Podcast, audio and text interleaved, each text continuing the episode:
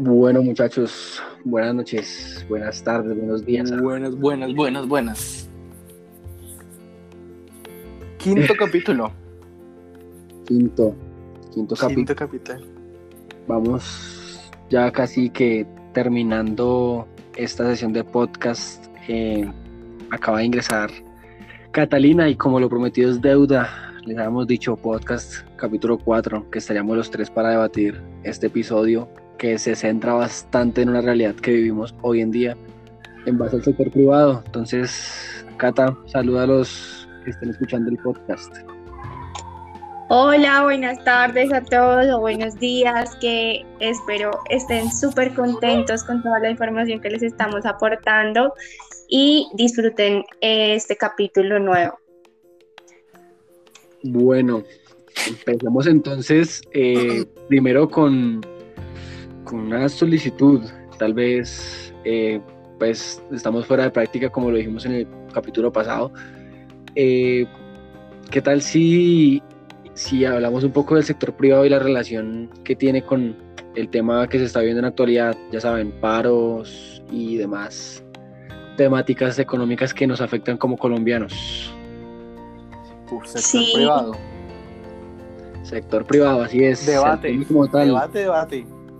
Listo, arranquemos con el debate. Primero, ¿qué piensan de la posición que ha tomado el sector privado frente al paro? Sector privado, entendámoslo primeramente por la parte que nos compete, la parte académica. ¿Cómo se han sentido con las universidades que, son privadas y que de cierta forma están apoyando o incluso, eh, por así decirlo de forma coloquial, que no apoyan en nada a la situación en la que los estudiantes estamos manifestándonos como derecho. ¿Cómo se siente frente a esa parte?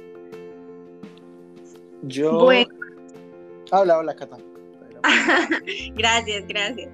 En mi caso, pues yo creo que, que me he sentido bien y que pues en, en cierta parte los profesores que yo he tenido hasta el momento me han dado como, como, como la tranquilidad, o sea, sentido el respeto durante todas las clases y siempre nos han dado como la oportunidad de, de decirnos que si necesitamos ir a marchar, pues esto podremos eh, enviarles un correo y presentarles las actividades después. Entonces, yo sí me he sentido, digamos, como que en una buena posición frente a la universidad en la que estamos, en, eh, esta así sea una universidad privada, me parece que los profesores le han dado el lugar a la manifestación o al paro que debe ser, en mi punto de vista.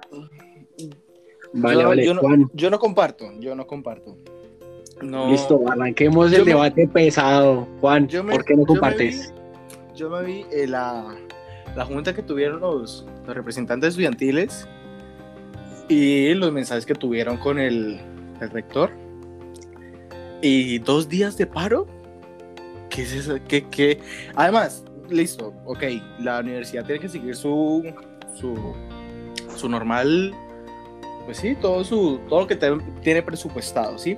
Pero en cuanto a profesores, no, eso horrible, horrible, horrible, horrible. Me tocó llorar para que me dejaran presentar una, una actividad.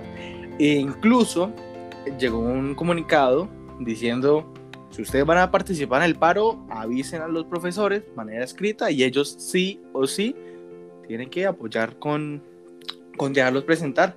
Y el profesor no, no se sentía cómodo ese día, no estaba de acuerdo, pero no me la quería presentar porque eso es pérdida de tiempo. Yo, "Ush, papi, ¿cómo estamos acá? ¿Estamos agresivos? ¿Qué pasa? Estamos, estamos saliendo, queremos un cambio.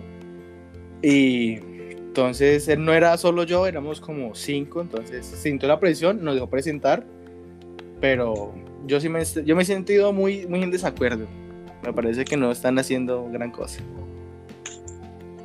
Mm, yo, yo solamente tengo para opinar que la universidad, al menos la universidad de Ibagué, tibia, tibia, tibia, Y, y ni hablar de, de, de la cachetada que nos están pegando las demás universidades privadas de, de alto nivel, como por ejemplo la, del Rosario, la Sabana, que ha sido demasiado, demasiado empática con sus estudiantes. Entonces, Ni, a favor ni de Cata ni de Juan. Cata tiene sus puntos a favor y los rescato también, claro que sí. Hay, hay profesores que se les han puesto la mano en el corazón. De hecho, mi profesor en una clase dijo, hey, muchachos, minutos de silencio por muchachos que están en este momento guerreando por nuestros derechos, por los muchachos que están siendo heridos, los desaparecidos, los fallecidos. Entonces, eso me parece una muy, muy, muy buena forma de, de, de hacerse también demostrar un poco. Pero parte la parte administrativa de la universidad, tibia, tibia, tibia, entonces pues ahí sí no, no hay mucho que opinar porque no quiero que me expulsen de la U, quiero seguir aquí. Yo quiero terminar, yo quiero terminar. Yo vi una foto de una profesora que decía, que es de la universidad, que decía, yo no me hice maestra para ver cómo morían mis estudios. Uy, amo, a la me. no, no sé qué clase da, pero quiero ver clase con ella. Yo sí sé, yo pregunté en la página, yo les dije, muchachos, ¿qué da esta profesora? Da física. Yo, miércoles, no veo física, maldita sea. Pero yo me meto, yo me meto. Pero sí, pero matriculo física si sea en intersemestre para ver con ella. Ajá. Pues, eso, eso se vivió, bueno entramos en materia, empezamos con debate duro, como debe ser en este podcast. Bueno, sí, entonces entremos ya en, en, la materia, aparte de las organizaciones privadas, digamos, como la universidad. ¿Ustedes qué piensan, digamos, cómo se han visto afectadas, digamos, algunas empresas en estos momentos? por el paro, ¿no? Porque pues obviamente es como un grito de auxilio que está, está tirando el pueblo contra un gobierno corrupto durante muchísimos años, pero en mi opinión, o sea, lo que yo pienso y según lo que hemos visto y como lo que hemos aprendido durante este semestre, yo pienso que también como que no nos damos cuenta el daño que se le están haciendo a las empresas privadas en estos momentos, que no tienen la culpa de lo, del daño que ha hecho el gobierno. Mm ahí, ahí entramos, ahí Cata tocó ya tema duro. Sí. Tema, empezó pegando, o sea, Cata, Cata, empezó este podcast dando, la, dando garrote, papá, y así es. Arranquemos. a ver, la parte privada y la relación al paro, positivo o negativo. Para mí, positivo. Por fin nos estamos dando cuenta que somos un país con mucho potencial para volver caquita a las empresas extranjeras, lastimosamente tarde, pero pues estamos despertando. Sector privado, algo, algo duro, porque también uno entiende que no todo gira en torno a la persona, sino también hay que generar utilidades y demás, se entiende. Pero hay formas, hay formas también de ayudar a sus trabajadores. El tema, por ejemplo, Bogotá, el transporte de Bogotá está insoportable, inmamable, asqueroso. Y pues si la empresa ve que esa situación se presenta por una situación de orden público, pues sencillo, genere soluciones, haga un, contrate un bus y recoja a su gente y les dice, hey, colaboren con su sueldo o, con algo para la gasolina o algo, no sé. Pero, pero entonces, la, la, si no privada. Si no, se hacen, si no hacen vaca, no suben. Sí, o sea, ponen, ponen para la gasolina, no se montan, no, tampoco, pero, pero sí, o sea, está despertando, es lo importante, está despertando lento, pero va despertando suave. Sí, pero a lo que yo me refiero es cómo se ha visto afectada la economía, ¿no? Porque pues hay que tener en cuenta la problemática de la pandemia, que lo que ha pasado con la pandemia, cómo se ha bajado la economía en Colombia y yo no sé si ustedes se han puesto a mirar a cómo está el dólar y el euro ahorita, o sea, la moneda colombiana se está devaluando muchísimo. Y sí, pero pero centrémonos un poco, o sea, centrémonos en lo que realmente afecta al colombiano y es la perspectiva a nivel internacional que tiene el país de uno. A nivel internacional, Colombia está ahorita un caos, está horrible. O sea, ahorita sí, no, nadie internacional, exacto, o sea, ahorita los, los inversionistas se retiran y se retiran con justa razón. ¿Por qué vas a invertir en un país que está en guerra? Guerra interna, para más piedra. O sea, fuera una guerra externa, uno dice, bueno, entran, entran organizaciones internacionales a revisar el tema y listo, sale es una guerra interna y ese es el problema. Entonces, para responder a tu pregunta, Cata, en cómo se ha visto afectada la economía colombiana, yo, yo, yo diría que se ve, no, no se ve hoy en día afectada porque todavía no hemos llegado a esos puntos, pero de que vamos a llegar, vamos a llegar y vamos a pegar mal, vamos a estar mal parados porque teniendo en cuenta que las empresas son extranjeras en su mayoría, las que tienen un gran potencial aquí en Colombia son extranjeras, pues si se retira el inversionista extranjero, pues como que no es que haya mucha, mucha empresa que, que, que digamos. Entonces, por ahora no se ha visto mucha afectación, claro que sí se ha visto afectada el tema del represamiento de materia prima y más, pero, em, pero se va a ver más afectada en el futuro con la parte de, materia, pero, de inversión. Pero, pero, a ver, sí, o sea, ese es el tema de que va a ser peor, pero busquemos algo bueno, ¿sí? Todos, todos inversionistas extranjeros, obviamente, con muchas razones, tienen todo el derecho de hacerlo, se van a retirar, pero si estamos despertando un gobierno de mierda, podemos también ver que tenemos gran potencial en nuestro campo. Nuestros ciudadanos, nuestro pueblo colombiano tiene potencial para nosotros mismos estar subsistiendo y a la hora de que otros países quieran volver a, invertir, no ser la misma, la, el mismo nivel de ratas de toda la vida.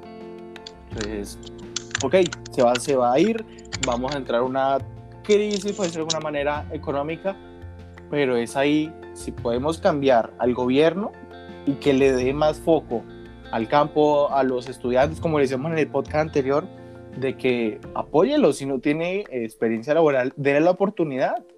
Ellos tienen que demostrar su valor y lo que están hechos y todo lo que quieren lograr.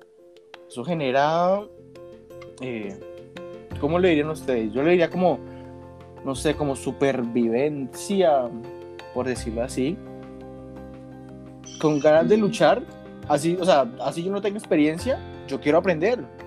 Da igual si le tengo que preguntar a, al más viejo, al portero de cómo se hace.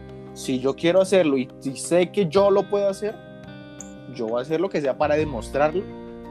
Así que no tenga experiencia, voy a hacer un trabajo como el que todo el mundo está haciendo y con el tiempo hacerlo mejor. Sí, concuerdo contigo. Concuerdo contigo también en esos muchos aspectos que has, que has tocado, Juan. Pero bueno, vamos, ¿quién, ¿quién sigue con la siguiente pregunta? Ya yo la polémica desde que entramos. Cata pegó duro una segunda. Juan, arranca con la tercera. No, yo, yo prefiero quedarme de tercero. Listo, entonces, vamos, toquemos tema ya, materia de podcast, específicamente del capítulo. Eh, recordemos capítulo 5, es básicamente el sector privado y la, eh, su, contribución en el desarrollo humano sostenible desde la responsabilidad social empresarial. Entonces, toquemos partes aleatorias del capítulo para no seguir un lineamiento y que se vuelva monótono el, el episodio de nosotros. Entonces, arranquemos con la opinión de Cata en relación a la contribución al desarrollo local y la responsabilidad social que tenga la empresa que Cata quiera elegir. Cata, escoge la empresa que quieras o, o si quieres de relacionarlo directamente con el paro o la situación social que se esté viviendo en cualquier otro país. Relacionalo entre contribución al desarrollo local y la responsabilidad social que tiene una empresa o un Estado o lo que sea. Recordemos que el, el Estado de gobierno también es una empresa, porque ahí también sacan plata. Claro, claro. Eh, bueno, asociémoslo, digamos, hablemos un poquito de todo, del paro, de la empresa y de la responsabilidad social que están asumiendo las empresas en estos momentos. Eh, y pues cómo se han visto afectadas, ¿no? También por todo esto. digamos que la empresa del gobierno en estos momentos se ha visto que no ha tenido nada de responsabilidad social porque en estos momentos no les está importando los intereses del pueblo ni lo están escuchando y no están haciendo nada, o sea, están dejando que se arme un caos y que cómo, cómo afecta esto tanto al sector privado como al sector público al, al, estas personas no tener responsabilidad social en ningún momento, eh, ni preocuparse por, por el desarrollo, por la sostenibilidad de todas las empresas en estos momentos, ni en las partes sociales, ni, ni, ni, cómo esto está afectando ahorita a generar más desempleo, a generar a que la economía se baje más, pues entonces obviamente las, tanto las empresas privadas así sean muy grandes se van a ver afectadas. No, si, no sé si ustedes han entrado en estos momentos a un justo y bueno, que digamos que es una empresa grande aquí en Colombia y prácticamente se van a dar cuenta que justo y bueno en estos momentos está quebrado. No, no hay nada. No hay nada porque pues esto, esta, esta problemática con todos los paros, ahorita el paro de camioneros no deja que las como que los, este gremio de los supermercados y los de, la, de las empresas de mercados eh, puedan surtirse, entonces lo que pasa es que eh, se les acaba la mercancía, lo que venden lo venden muy caro, la gente no merca porque pues ya saben que los precios están elevados y se quiebran. Ok, ok. Tengo, tengo un punto para batirte un poco, no forma de contradecir tu opinión ni nada, pero tengo un argumento tal vez un poco que, que hay. Tal vez tú lo consideraste, pero tal vez otras personas no. Pero te lo digo después de que Juan nos diga, la que me responda la misma pregunta. ¿Cómo, ¿Cómo es tu contribución al desarrollo local y la responsabilidad sea, que tenga una empresa o el Estado, como lo quieras relacionar, bro? Lo que decía Catalina de que el Estado está mal, de que no tiene la aprobación y el apoyo de prácticamente ninguno, de que está mal parada, no se ayuda.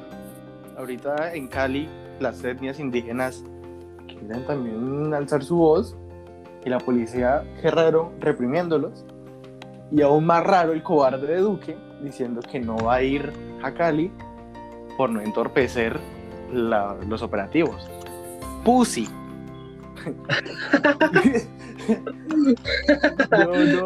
Es, es, válido, es válido, es, un punto de vista concreto. Eh, digamos que tiene su punto a favor. Hay formas un poco más respetuosas, teniendo en cuenta que pues, esto es un podcast que, que no sabemos quién lo escuche. Vaya uno a saber si nos toca un, nos toca una que, sea, que es o alguien que traje para justo y bueno, no sabemos. Pero, pero bueno, es válida tu opinión también, claro que sí. Lo que yo quería decirle a Cata es que, a ver, si uno se basa siempre que los supermercados están ahí siempre con su mercancía, eso, pues eso va a generar como una dependencia. Entonces, si yo me acostumbro a comprar en el Mercacentro, en el Mercacentro 10, por ejemplo, que es más cercano a mi casa, pues el día que el Mercacentro 10 esté cerrado, pues me voy a morir de hambre, ¿no? Hay tiendas de barrio y ese es el punto al que yo voy en, tu supermercado justo y bueno de uno, Mercacentro, la placita, lo que quieras, no tienen los la, mercancía que tú buscas o los productos que tú buscas, este, te va a tocar hacer la vieja y confiable, a, caminar por el barrio, buscar tienditas en tu barrio que seguramente tienen también los productos que buscas, pero simplemente a otros precios, que tal vez sean un poco más costosos, es diferente, pero comida hay. O sea, hasta el momento comida hay en Colombia todavía y el paro de transportadores hasta el momento no ha durado ni, ni tres días, ni cuatro días. Exacto, y cuando el paro de camioneros duro, que duró casi mes y medio, dos meses, no se iba a afectar la comida mucho menos en siete días.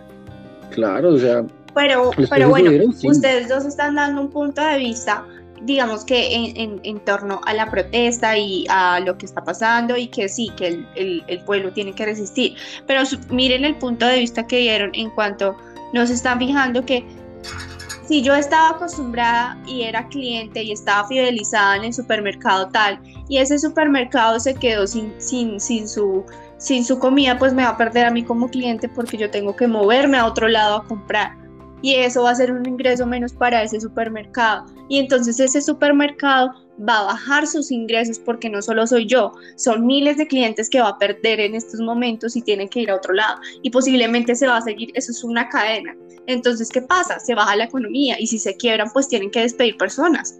¿Y qué pasa? Se baja el desempleo, se baja la economía, y no sé si han dado, se, han dado cuenta que pues esto es lo que está, ah, pasando no solamente por el paro, pues por la pandemia en estos momentos la gente no tiene los suficientes ingresos y la economía se, se ha venido acabando y sobre, sobre todo en la ciudad en que nos encontramos, no sé si se han dado cuenta que ya somos la ciudad número uno en desempleo en Colombia.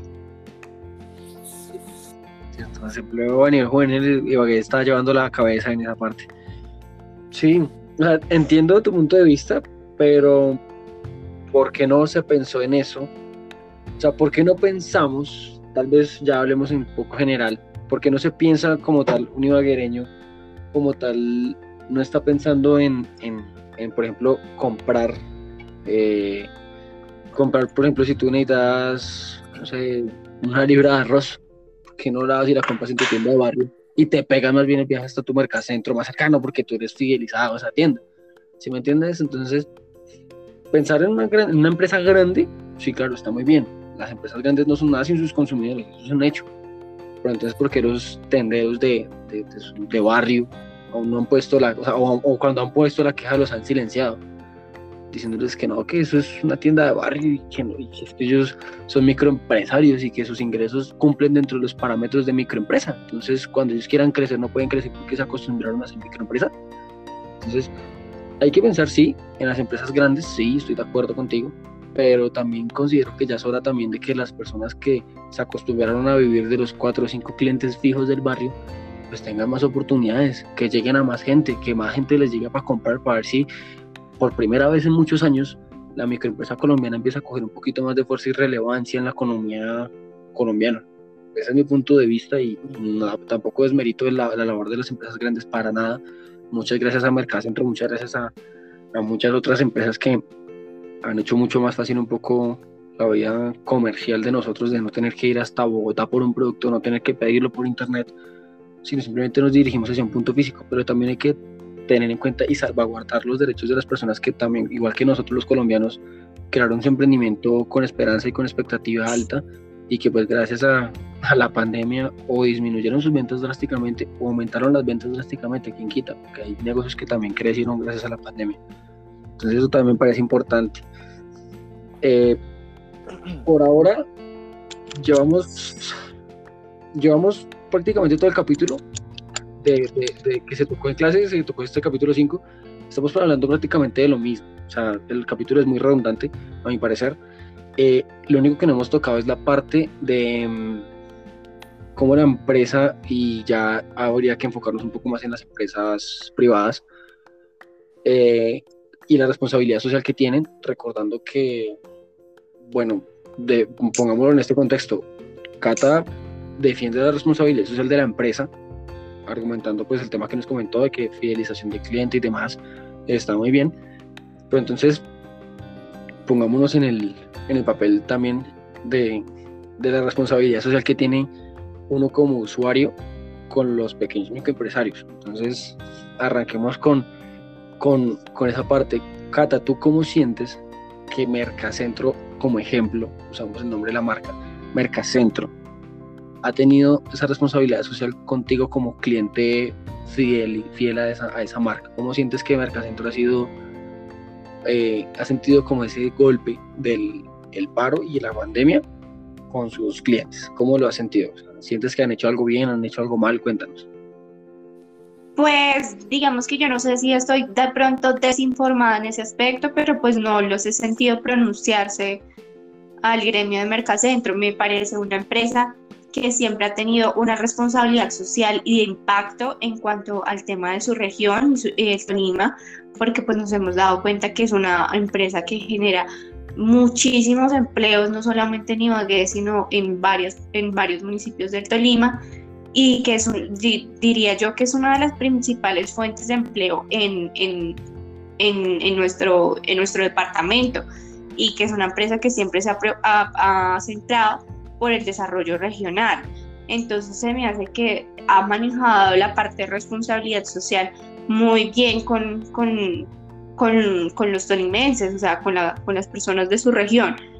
Esto, digamos que en estos momentos no sé si soy yo o estoy desinformada, pero pues no los he sentido pronunciarse y se me ha hecho pues un poco raro, porque nos dimos cuenta que el año pasado ellos fueron como aliados de, del gobierno con eso de, de, los mercados a las personas que estaban, estaban pues en situaciones vulnerables.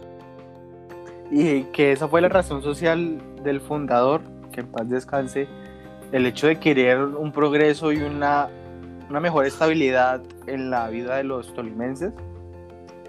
Eh, yo tampoco los he escuchado que se hayan manifestado. En Marcacentro siempre ha sido una empresa muy sólida porque eh, yo tengo eh, una clase y en esa clase hay un compañero que él trabaja en Mercacentro y él nos cuenta de que Mercacentro va a ciertos lugares con los campesinos y dice, necesito tal producto, trabaje conmigo, yo se lo compro todo, me lo trae, etcétera.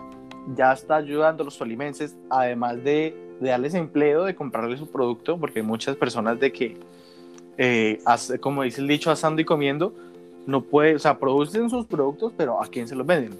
Si las multinacionales no los dejan vender.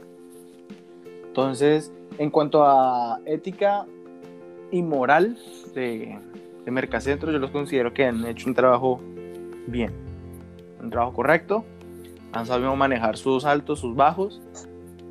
Eh, con la muerte del, del, fundador se temía de que esta razón social cambiara, de que no solo fuera eh, apoyar a, al Tolima, sino que se cambiara dinero, dinero y dinero y dinero. Por ahora no se ha visto. Parece que siguen, siguen con el legado. Bueno, pues sí, sí, sí, tienen, tienen puntos a favor. De hecho, eh, eh, como pequeño paréntesis, el Mercacentro no se encuentra solamente en el Tolima, aquí en, en el municipio, en el Charquito, como yo le digo, donde estoy viviendo, en Facatativa, Cundinamarca, hay un Mercacentro, pero ahí es donde uno se da cuenta la calidad, la calidad de empresa, la calidad de administración, la calidad de persona que maneja dos empresas que tienen el mismo nombre, no sé si estén bajo la misma razón social como tal, pero que usan el mismo nombre, pero que trabajan de formas tan diferentes y que incluso una diferencia bastante de la otra. El Mercacentro de, de Ibagué, por lo menos el Mercacentro de Ibagué, creo que en su mayoría tienen zona de delicates, o sea, tú preparas tu, tu de frutas o tienes tu zona de compra de perros calientes o pizza, creo que venden hamburguesas también, no me acuerdo. Mientras que aquí en, aquí en Facatativa, ese servicio de restaurante se implantó hasta hace un año. El resto Mercacentro era tres hileras de estanterías, productos, escoja y vaya caja. Y aparte que las cajas son una basura porque son tres cajas más o menos por 100 clientes por hora. Entonces las filas se saturan demasiado.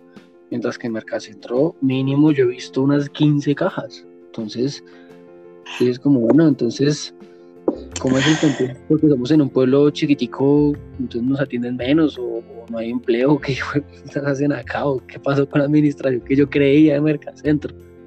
Entonces, sí, sí, comparto con ustedes eso, comparto que, que sí, Mercacentro apoyó bastante el tema del, de los campesinos, como dijo Juan, apoyo lo que dice Catalina porque también fui, fui testigo, llevar los mercados a zonas donde el Estado tampoco se acercó a brindar ayuda económica o en materia alimenticia por el tema de la pandemia. O sea, soy consciente de eso porque también fui, muy fui testigo de eso. Pero también es donde digo como, bueno, al fin de cuentas, al fin y al cabo esa empresa es grande en el Tolima porque los tolimenses lo decidieron así porque los tolimenses decidieron comprar ahí y porque gracias a ese, a ese deseo de comprar ahí es que Mercacentro creció. Entonces, yo creo que tenemos todos, a pesar de que tenemos puntos de vista un poco dispersos, en este, es el primer episodio en el que creo que hemos quedado con, con opiniones un poco dispersas, pero, pero llegamos a lo mismo. Estamos llegando casi a la misma opción, entonces ya, ya yo creo que podemos eh, cerrar, ya vamos 28 minutos, un poco largos y a veces un poco extensos. Entonces, muchachos, cabe recalcarles, faltan episodios, todavía queda tela para cortar en esta parte. Y por hoy eso sería todo, capítulo 5 cerrado. Bueno, nos quedan Uy, claro que sí, uno. claro que sí. Nos queda uno. Nos queda un capítulo para seguir hablando, para seguir expresando bueno, nuestros puntos de vista como estudiantes y sobre todo como nuestros puntos de vista de estudiantes de esta materia tan importante que es para el desarrollo de nuestra carrera. Y Así pienso es. yo que para el desarrollo de cual, cualquier profesional. Concuerdo contigo, entonces muchachos, les debíamos el podcast de los tres para las personas que nos escuchan. Y pues nada, esperemos vernos pronto en el siguiente capítulo y y terminar esto con broche de oro. En el sexto y último capítulo. Así es. Claro que sí. Hasta bueno, luego, muchas gracias nos por vemos todo. luego, muchachos. Gracias por escucharnos.